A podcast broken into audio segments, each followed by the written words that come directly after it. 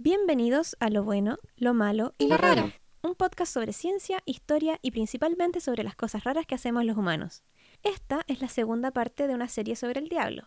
En el capítulo anterior les conté sobre el pánico satánico y revisamos algunas de las iglesias satánicas más conocidas. Si se lo perdieron, les recomiendo ir a ese capítulo antes de escuchar este. Aquí comienza, El Diablo parte 2, Satanismo en América Latina.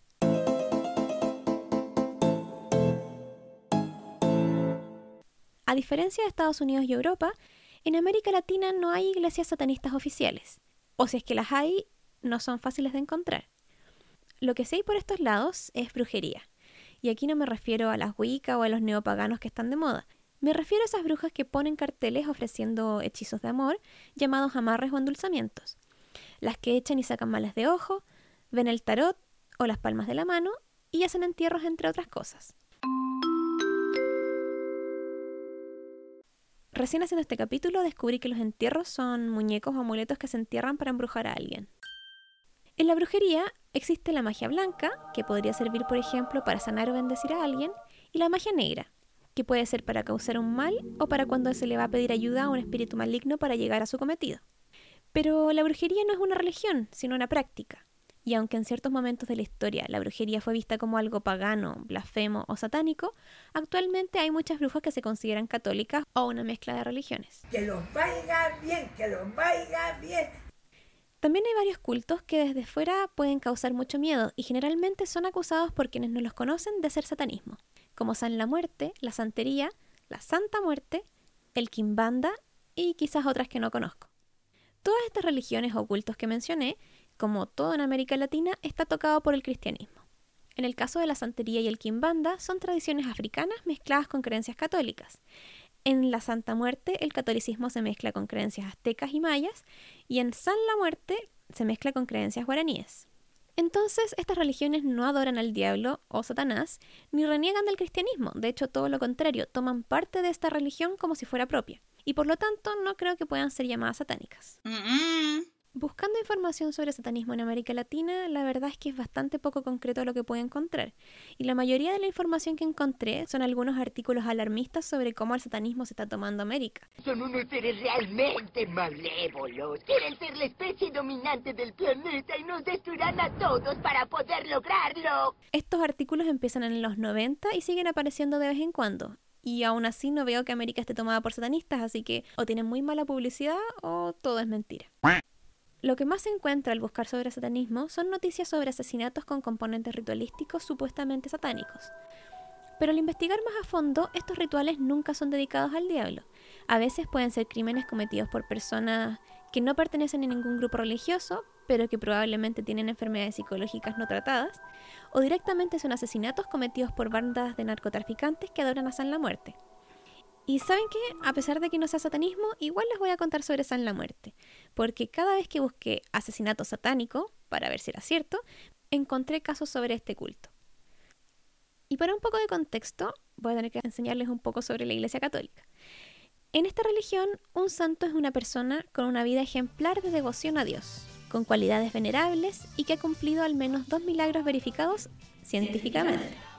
Pero a pesar de los requisitos que deben tener los candidatos, la Iglesia Católica tiene más de 10.000 santos y beatos. Para los devotos católicos, los santos tienen una función específica de interceder ante Dios por sus peticiones. Y estos santos son como Pokémones, cada uno tiene habilidades especiales.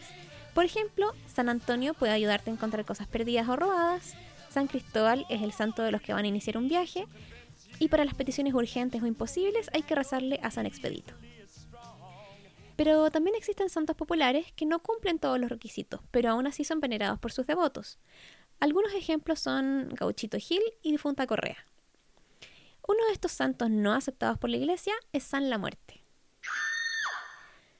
Una de las leyendas cuenta que a principios del siglo XVIII, en tierras guaraníes, hubo un monje jesuita que dejó su misión evangelizadora para curar a los indígenas y humildes. Acusado de realizar actos de brujería por las autoridades, fue encerrado y aislado por un largo periodo. Los carceleros le pasaban siempre la comida bajo la puerta, pero un día, cuando abrieron la celda, se encontraron con una imagen terrorífica. El monje era ya un esqueleto y estaba de pie. Aún así, levantó el brazo y señaló a sus carceleros. Pocos días más tarde, Todos los que habían participado en su encarcelamiento murieron de enfermedades misteriosas. Otra de las historias cuenta que un brujo guaraní, que ya era viejo, buscó un joven aprendiz para traspasarle su poder. Para esto, el ritual debía ser secreto. Durante el ritual, el joven se iba a sentar por siete días y siete noches en el medio del bosque sin comer ni tomar agua. Pero en vez de mantener el secreto, le contó a su novia. Y al final de los siete días, ella lo fue a buscar al bosque. ¿Y se imaginan lo que pasó? Lo encontró muerto y esquelético, con la piel pegada a los huesos. Ella, por la pena, le quebró uno de los dedos y se lo llevó a su casa como amuleto. De vuelta en su casa se encontró con que su madre estaba muy enferma y tomando el dedo con fuerza le pidió a su novio que intercediera ante Dios para que curara la enfermedad de su madre. Según la historia, su madre se curó y ahí empezó el culto a San la Muerte. La figura de San la Muerte se representa con un esqueleto, cubierto por una túnica generalmente negra y sostiene una guadaña. Según sus devotos, entre sus habilidades está atraer el amor, el dinero y protección a la familia. Pero lo que lo diferencia a otros santos y lo que lo hace popular entre los criminales es que a este se le puede pedir que haga daño a otras personas o te proteja de tus enemigos. Y bueno, yo tengo compañeros que se ha separado, y, él le lleva velas negras, porque el, San La Muerte lleva velas negras, y él le lleva velas negras, quiere que la mujer se enferme. Y yo le dije que para esas cosas yo no, no comparto con él, ¿viste? Como a todos los santos, este también se le hacen altares, se le prenden velas y hacen amuletos. Si alguna vez ven alguna ermita o animita negra con paños negros, probablemente es una dedicada a San la Muerte. Pero las cosas se ponen más extrañas aquí, porque existe la costumbre de hacer amuletos con balas talladas o huesos humanos, especialmente de los dedos.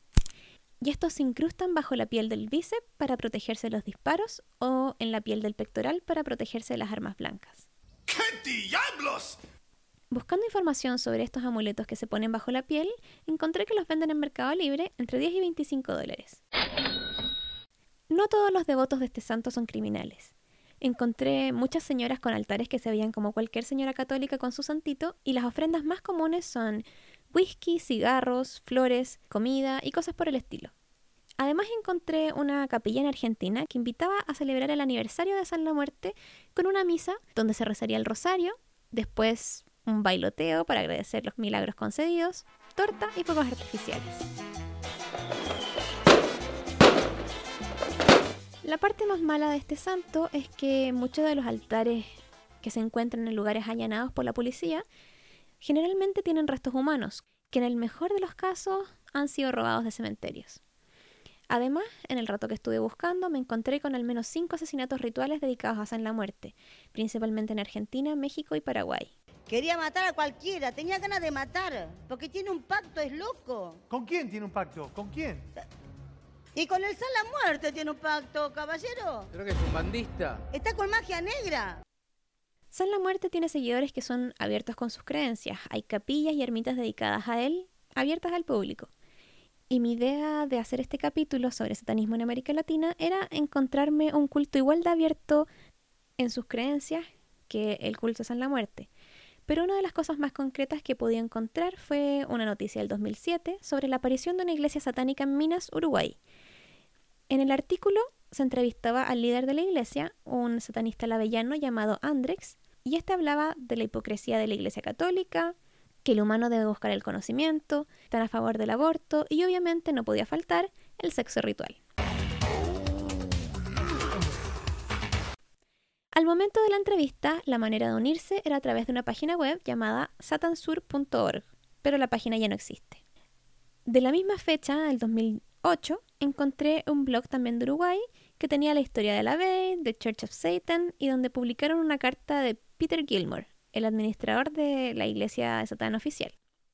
Lamentablemente eso fue lo único que publicaron y no hay más información sobre cómo unirse, ni si se hacen reuniones o misas, ni si tienen un lugar físico donde se encuentran.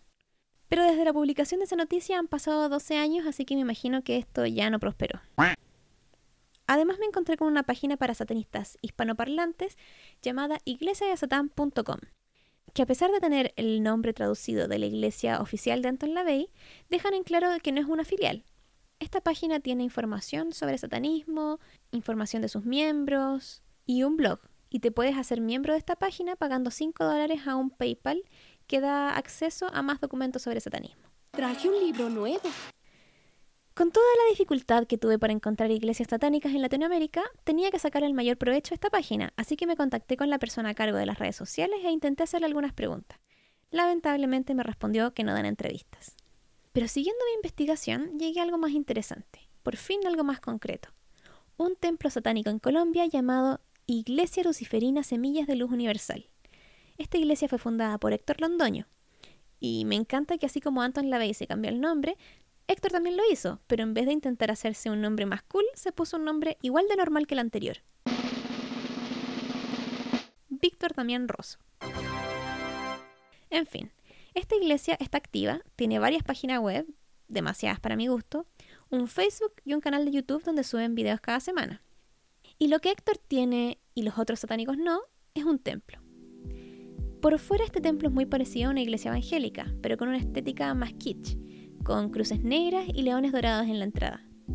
Por dentro tiene una gran sala blanca decorada con telas rojas y negras. En el centro de la sala, en el piso, hay una imagen del sigilo de Baphomet, esta famosa imagen del pentagrama invertido con una cabeza de macho cabrío. Además hay muchas bancas, como de misa, negras con cuero rojo. Y al fondo de la sala hay una plataforma elevada, sobre la cual se ve un trono dorado con rojo y un púlpito adornado con una cruz invertida. A los lados en la pared del fondo hay dos cruces negras invertidas, iluminadas desde atrás con luces de neón, lo que la hacen ver como un autotuneado. Pero lo que más llama la atención es una estatua dorada de unos 3 metros de alto que representa a Lucifer. Y ahí es donde el mal gusto se desborda. La estatua es un hombre delgado pero musculoso, con cachos largos y orejas como de elfo. Lleva un collar con un pentagrama invertido y en la mano tiene un bastón de pastor. Y con la otra hace la señal del diablo. Pero lo mejor de todo es que los ojos de la estatua brillan rojo. Héctor fundó esta iglesia cuando supuestamente Lucifer se le apareció en un sueño y le dijo que era el elegido para crear un ejército del diablo. Y la finalidad de ese ejército es destruir el cristianismo en el planeta. Aunque por lo que se ve en los videos, el objetivo de la iglesia no tiene tanto que ver con crear el ejército, sino con enseñarte a hacer pactos con el diablo para ganar dinero, fama, amor o lo que tú quieras. La verdad es que Héctor ofrece lo mismo que ofrece cualquier bruja. Amarres de pareja, lecturas de tarot, rituales para que tu pareja infiel quede impotente. Hoy les voy a enseñar cómo realizar un aislamiento sexual para que ese hombre no vuelva a tener deseo sexual por absolutamente nadie más, para que muera para el mundo, para que no vuelva a tener una erección por el resto de su vida, si no es únicamente contigo. Y todo esto absolutamente gratis. Claro que para acceder a estos beneficios gratis hay que ser miembro de la iglesia. Y no cualquiera puede ser miembro, no señor. Porque si dejara entrar a cualquiera, como dice Héctor, se le puede llenar de carelocos y desadaptados. La asesoría es completamente gratis. Completamente gratis. Vamos a brindar la asesoría únicamente a los miembros de la iglesia. La membresía tiene un costo. ¿Por qué? Porque si nosotros no cobramos por la membresía, la organización se nos llena de desadaptados, de curiosos, de espías. Para ser miembro hay que pagar una membresía. Y una vez que se es miembro, por fin se pueden hacer pactos con el diablo gratis. O bueno, solo se paga un poco para comprar los implementos antes del ritual. Pero aparte de eso, sí, todo es gratis. Aunque claro que una vez que se cumple el objetivo del ritual, se da una pequeña donación. Pero después de eso, absolutamente gratis. Supongo que todo esto deja en claro que Héctor es un estafador, ¿cierto? Y lo sé porque tuvo que subir un video diciendo que no era estafador, lo que es la señal número uno de que sí es un estafador. Si les interesa saber más sobre esto, pueden ver el video que hizo Vice, donde un chico va a iniciarse al templo y se nota perfectamente que es un fraude. Pero no los quiero dejar con la idea de que esto es todo el satanismo, porque claramente Héctor Londoño está usando el nombre de Lucifer para estafar gente desesperada y el hecho de ser satánico le ha dado mucha publicidad gratis. Entonces, lo pensó bien, pero lamentablemente es solamente una manera de estafar gente. Y este tipo de comportamiento, por lo que he estudiado, no representa lo que promueven las diferentes ramas del satanismo. En cambio, mi ardua búsqueda de información sobre los esquivos satanistas latinos me llevó a una idea. Así que hace algunos días volví a la página de iglesiasatan.com y me contacté con uno de sus miembros, a quien, para mantener el anonimato, voy a llamar Emily. Emily es una chica joven muy simpática que accedió a responder mis preguntas sobre satanismo, por lo cual estoy muy agradecida. Lo primero que me llamó la atención de sus respuestas es que me dijo que ella no se considera satanista porque no tiene todo el conocimiento sobre esta práctica. Lo que me encantó y creo que es muy satanista de su parte, porque probablemente existan miles de personas que no han ido a misa más que un par de veces en su vida, ni han leído la Biblia, pero que aún así se consideran católicas, lo que me parece muy hipócrita. Y la hipocresía es una de las cosas que los satanistas le critican a los católicos. Lo que sí, Emily se identifica con el simbolismo de Lucifer, no como un dios a quien hay que adorar, sino como un objetivo a imitar, cuyas virtudes vendrían siendo la libertad, carnalidad, vitalidad, rebelión, individualismo, iluminación y conocimiento tanto externo como interno. Además, otra de las cosas que rescata del satanismo es la aceptación de la dualidad del humano, donde lo malo o lo que la sociedad considera como lo malo es tan importante como lo bueno. Por otro lado, una de las cosas que ya no comparte con el satanismo lavellano es la ley del talión, ojo por ojo, ya que dijo que por su crianza y empatía no podría hacerle lo mismo a alguien que la lastimó o engañó. Si están escuchando esto, probablemente son personas curiosas, así que puede que se identifiquen con la manera en que Emily llegó al satanismo. Y aquí simplemente voy a leer todo lo que me escribió porque yo no podría decirlo mejor. Llegué al satanismo por mi inquietud y curiosidad, y desde pequeña he tenido una inclinación hacia las cosas más oscuras. Siempre me cuestionaba todo. Indagando llegué a Goetia, un grimorio, y cliqueando y cliqueando di con el satanismo lavellano. Cuando leí los pecados y declaraciones satánicas quedé fascinada, ya que son principios que ni siquiera deberían de mencionarse. Por ejemplo, no herir a niños pequeños o no dar tu opinión a menos que te la pidan. En otras religiones aseguran y afirman tener la verdad. Para mí, la Biblia fue escrita por la mano del hombre. De que es un libro místico y con buen contenido, sí lo es, pero para mí sigue siendo eso, un libro. Sin embargo, el centro del satanismo en ese aspecto es la duda. Y cita, la verdad por sí misma nunca ha liberado a alguien, es la duda la que trae la emancipación mental. Sin el maravilloso elemento de la duda, el portal por el cual llega la verdad permanecería cerrado. Emily tuvo la suerte de tener una madre que aceptaba sus dudas e incluso llegar a la emancipación mental, que ella explica cómo superar las creencias basadas en las del resto y centrarse en la esencia propia. Y en cuanto a sus amigos o conocidos, su primera respuesta sobre sus creencias es decir que no cree en Dios, pero se guarda el decir que es satanista hasta más adelante en la conversación. Y en ese punto, más que malas caras, genera mucho interés e incluso las personas terminan identificándose con el satanismo.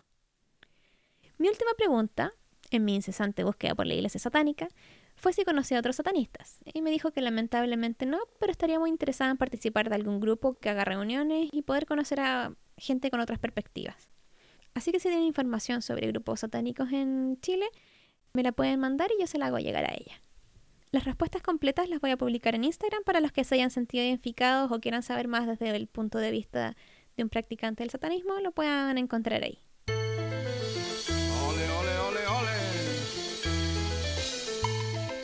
Y por fin vamos terminando con el capítulo, que se supone que iba a ser corto, pero al final había más información de la que pensé que iba a haber. El último capítulo de esta serie puede que no salga consecutivamente para no sobrecargarlos con el mismo tema por tantas semanas seguidas, pero les aseguro que se viene, así que atentos. Si llegaron hasta aquí, muchas gracias por acompañarme y nos escuchamos a la próxima.